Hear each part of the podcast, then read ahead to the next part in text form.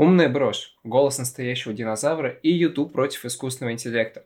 Все это немного больше обсудим прямо сейчас. Привет, меня зовут Коля Гомзов. Сегодня поговорим не научно, а научно. Не забудьте тыкнуть лайк и подписку. А теперь к новостям. Бывшие сотрудники Apple представили умную брошь с искусственным интеллектом от OpenAI и лазерным проектором. Humane основан бывшими сотрудниками команды дизайна и разработки Apple Имраном Чаудхири и Беттани Банжорн. Первый проработал там 20 лет и руководил дизайном домашнего экрана iPhone. Вторая пробыла в Apple 8 лет и курировал, помимо прочего, разработку iOS и macOS. Квадратное устройство AI-PIN состоит из двух частей. Это корпус броши и аккумулятор. Оно оснащено микрофоном, динамиком, камерой, датчиками движения и глубины, а также лазерным проектором. Несмотря на такое мощное наполнение, его вес составляет всего лишь 54 грамма. Работает он на процессоре Snapdragon от Qualcomm. И их также используют в смартфонах такие компании, как Samsung, Xiaomi, Realme, Oppo. Экрана у брошки нет, но есть тачпад. Нативная операционная система Cosmos, которая разрабатывалась именно под это устройство. Камера на 13 мегапикселей пока делает только фотографии но после обновления программного обеспечения поддержит и запись видео. При желании можно также подключить наушники по Bluetooth. По задумке проекта, AI-пин крепится на одежду с помощью магнитов. Устанавливать специальные приложения на телефон, чтобы настроить устройство, не нужно. По заявлениям компании, они хотели избавить пользователей от необходимости копаться в настройках, экранах и сервисах. Если системе нужно показать текст или интерфейс, она выведет изображение на ладонь с помощью лазерного проектора. А EPIN не реагирует на ключевые слова, в отличие от некоторых других устройств, как, например, Маруся, Сбер, Сири или Алиса. Активировать брошь нужно вручную. После этого загорится световой индикатор, так владельцы и окружающие будут знать, что умная брошь собирает данные. Такая индикация, кстати, используется и в некоторых смартфонах, чтобы пользователь мог чувствовать себя в безопасности, что за ним не следят и что его не подслушивают. Без сторонних партнеров тут не обойтись. Оператор T-Mobile помог обеспечить хорошую и стабильную связь. Доступ к мощнейшим ИИ-моделям, так как называет сам стартап, стал возможным благодаря сотрудничеству с Microsoft и OpenAI. Humane не говорит, какие именно языковые модели используют, но издание The Verge полагает, что это ChatGPT 4. Стандартный набор функций умного ассистента идет в коробке. С помощью устройства можно находить ответы на любые вопросы, звонить и отправлять сообщения, причем круг звонящих можно ограничить а текст сообщения попросить сделать, например, более дружелюбным или официальным. Также можно конспектировать письма в почте, переводить иноязычную речь, слушать музыку и в том числе индивидуальные подборки. Для последнего Humane, кстати, сотрудничает с сервисом Tidal, но есть и действительно полезные необычные фичи. Например, можно рассказать виртуальному помощнику о своих ограничениях по потреблению сахара, чтобы тот помогал их соблюдать. Тогда, если поднести к камере продукт с высоким содержанием сахара, система скажет, что съев его, пользователь превысит свою дневную норму. А там уже с помощью других умных устройств можно отрегулировать дозу инсулина, если у вас, например, сахарный диабет. Ну, в общем-то, это очень удобно. Найти свои заметки, фотографии и списки можно будет в личном кабинете системы Humane Center она откроется из любого браузера. В будущем Humane хочет, помимо прочего, встроить в IEPIN навигатор и возможность совершать покупки. И надеется, что с этим помогут в том числе и сторонние разработчики, которым она даст инструменты для создания совместимых приложений. К ноябрю 2023 года Humane привлек 230 миллионов долларов, в том числе и от Microsoft. Стартап надеется, что однажды IEPIN сможет заменить даже наш с вами смартфон. Общая стоимость такого устройства в комплекте идет зарядное устройство и два аккумулятора, составляет 700 долларов. Но еще придется каждый месяц оплачивать подписку в размере 24 долларов за номер и использование сотовых данных, хранение файлов, а также за неограниченное количество запросов к нейросетям. Такое чувство, что скоро все вокруг станет умным. Одни люди останутся глупенькими, но зато красивыми. А, ну и, конечно же, Doom. Ждем, когда его запустят и здесь. Голос тираннозавра, жившего 70 миллионов лет назад, реконструировали при помощи компьютерной томографии, ископаемых останков черепа и искусственного интеллекта.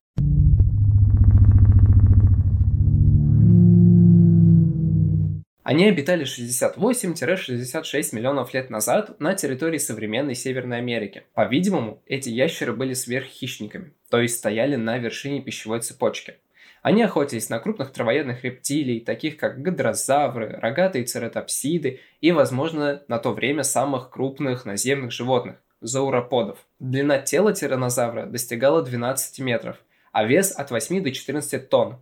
Однако, как звучали ящеры, до сих пор было неясно. Вообще, еще в 2017 году Джулия Кларк, профессор палеонтологии позвоночных из Техасского университета в Остине, восстановила голос тираннозавра. По мнению исследовательницы, звуки, которые издавал ящер, э, родственник современных птиц и крокодилов, был скорее похож на их голоса, а не на рев современных хищников млекопитающих. Чтобы в этом разобраться, ведущий BBC Крис Пекхэм обратился к палеонтологу Джулии Кларк, которая в том числе изучает вокализацию динозавров.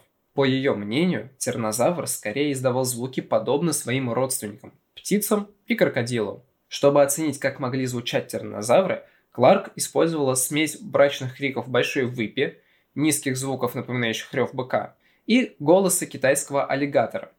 Затем она усилила звук так, чтобы он соответствовал размерам тираннозавра. В итоге получился низкий, пугающий рокот, больше похожий на шаги приближающегося ящера из парка юрского периода, а не на его голос. Боже, почему я всегда прав? Звучит вообще, конечно, немного сюрреалистично. Голос динозавра восстановила нейросеть. Что дальше? Искусственный интеллект воспроизведет голос кукурузы? В Китае нашли древнюю повозку, в которую запрягали овец. Археологи до сих пор изучают западную гробницу, находящуюся в погребальном комплексе мавзолея императора Цинь Шихуанди. Это тот самый погребальный комплекс, где найдена терракотовая армия, то есть более 8 тысяч статуй воинов и лошадей в натуральную величину. Некрополь датируется третьим веком до нашей эры. Теперь ученые обнаружили погребение со скелетами 6 овец, на которых была надета упряжь, используемая для боксировки колесниц. От самой колесницы за 2000 лет ничего не осталось. Однако исследователи пришли к выводу, что это была повозка, запряженная овцами. Колесницы с лошадьми или валами были обычным делом в Древнем Китае, но тут найдено нечто исключительно редкое. Тем не менее, в китайских преданиях есть упоминание о том, что император Уди, основатель империи Цзи, правивший с 266 по 290 год нашей эры, каждую ночь ездил в повозке, запряженной овцами, вокруг своего дворцового комплекса и спал там, где остановились овцы.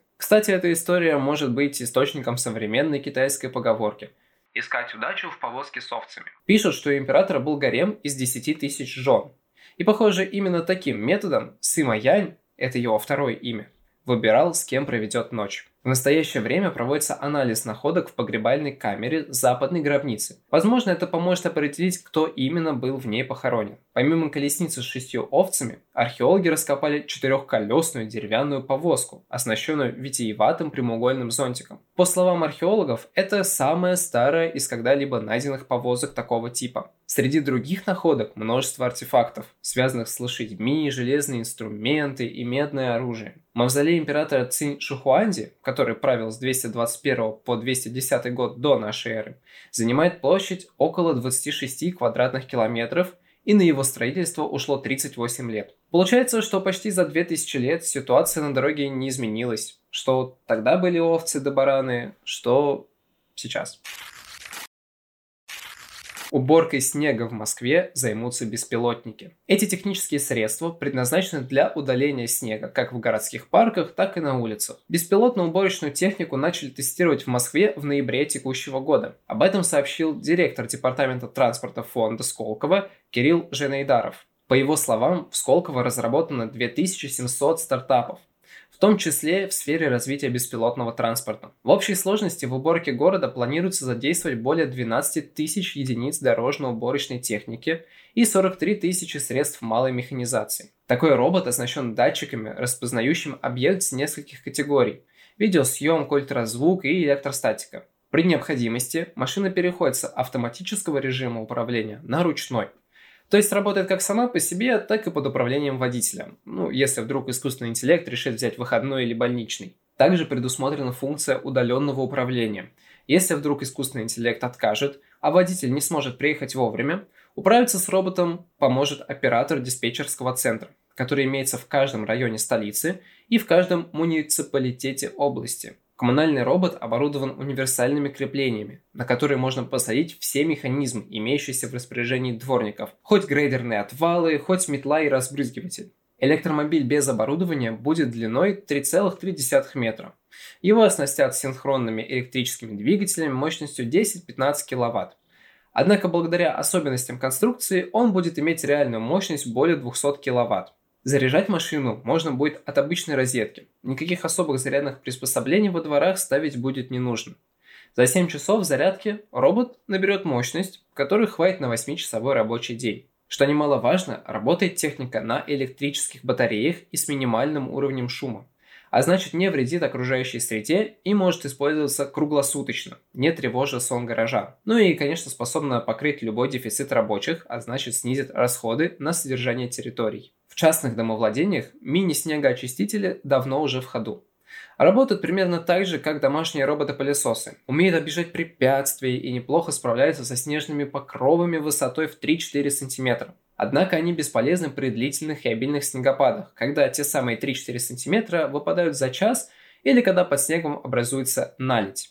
Все домашние роботы маломощные и не рассчитаны на многозадачные действия. Сначала смести снег, потом сколоть лед или посыпать его песком. Технология классная, прикольная, но пока она дойдет до остальных городов России, у нас наступит глобальное потепление и они вообще будут не нужны.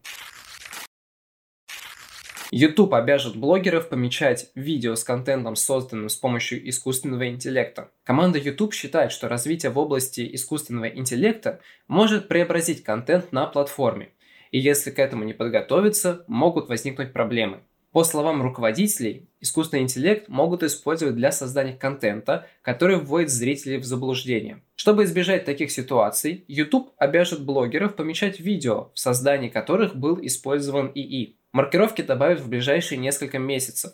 В них говорится, что видео содержит измененный или синтетический контент. Они будут размещаться как в описании ролика, так и в самом ролике, в левом нижнем углу, как уведомление. Блогеры, которые не будут следовать правилу, могут быть наказаны путем исключения из партнерской программы и удаления контента. Возможны и другие последствия, но о них пока объявлено не было. Кстати говоря, мы попросили ведущего канала Сайван, Влада, поделиться своими мыслями насчет этой новости.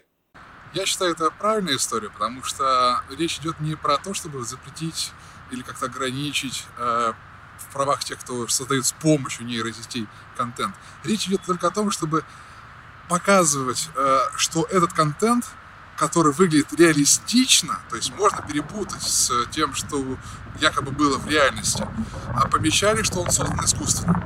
А вот если вы рассказываете, допустим, про войну 1812 года и показываете, что там был на самом деле взрыв э, атомной бомбы, и вы прям показываете, смотрите, вот взрыв атомной бомбы 1812 год, и вот такой контент, с которым можно создавать такие фейки, э, я сейчас привел пример абсолютно безумного, но можно же делать менее безумные, более реалистичные фейки. Вот это нужно маркировать.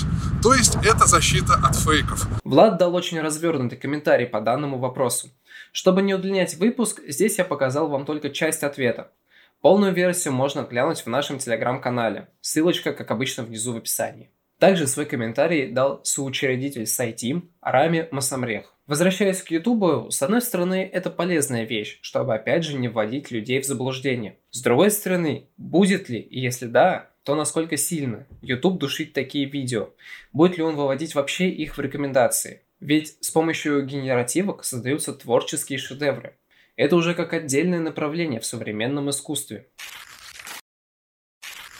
Искусственный интеллект впервые предсказал погоду, точнее метеорологов. Метеорологическая модель искусственного интеллекта от Google DeepMind под названием GraphCast значительно превзошла традиционные методы прогнозирования погоды по всему миру на 10 дней вперед. Свое предсказание система делает менее чем за одну минуту. Это говорит о том, что в будущем такие прогнозы могут стать куда эффективнее, чем сегодня. Глобальное среднесрочное прогнозирование погоды имеет решающее значение для многих областей нашей жизни. Но их точность, как известно, пока оставляет желать лучшего.